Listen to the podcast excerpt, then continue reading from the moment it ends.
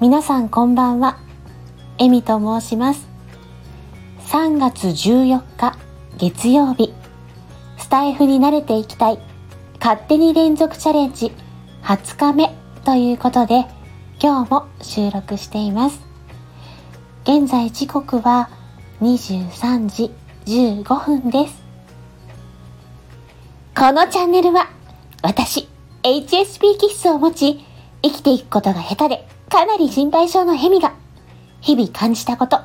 起こった出来事などをつらつらと語りながら、いつかは朗読や歌など、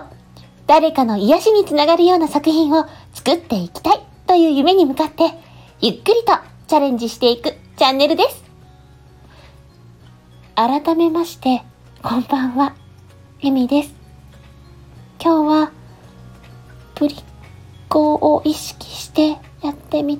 ですが、いかがでしたでしょうか？なったのかな？なんかちょっと間違った方向に行ったような、恥ずかしさだけが出たような、うん、喜んでいただけたら嬉しいです。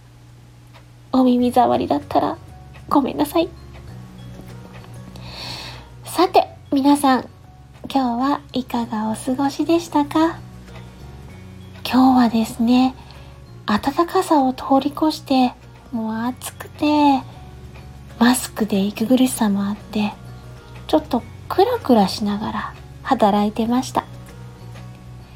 皆さんにとってこの時間が少しでもゆっくりのんびりしていただける時間になれば嬉しいです。えー、今日はですね、えー、ホワイトデーということもあって、ホワイトデーのお話をしたいなと思っています。ホワイトデーって、あの、バレンタインと違って、お返し的な意味合いが強いのかなと思って、あの、渡さないともらえないのかなって思ったりしてます。バレンタインは、あの、もらえるかどうかドキドキしてる男性とかいらっしゃると思うんですけど、ホワイトデーって、あの、もらえるかどうかドキドキしてる女性ってあまりいないんじゃないかなって思うんです。渡してないのにですね。渡してないのにもらえるかもしれないと思ってドキドキしてる方って。うん、私が知らないだけなのかもしれないんですけど、まあ男性の方で、あの、もらってないけど、ホワイトデーに告白のために渡したよっていう方がいたら、もしよかったら教えてください。で、私はですね、渡してないので、もらってないです。で、毎年ですね、バレンタインデーとホワイトデーは自分のために買うんですけど、あの、可愛いパッケージとか、あの、ポーチに入ってるのにつられて買ってしまうんですけど、今年はね、ちょっとバタバタしてて、どちらも買いに行けませんでした。残念です。私のホワイトデーの思い出は、まあ、ちょっと前になるんですけど、一生懸命告白のために渡したんですよね、バレンタインの時に。その答えを、なんかギリギリ気持ちつなぎながら待った記憶があります。その場で答えがもらえなかった時点でもうダメなんだろうなって分かってはいたものの、もしかしたら、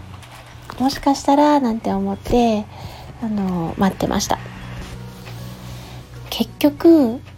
明確には言ってもらえなくてまあねなかなか言いづらいのかもしれないんですけど、まあ、それって優しさなのかなとか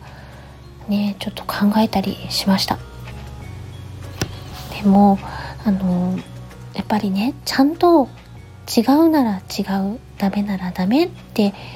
言われないと次に行けないじゃないですか。そうね、簡単に諦められん そんな感じもするんですけど、ちゃんとね、諦めさせてくれるのも優しさなんじゃないかなと思ったりします。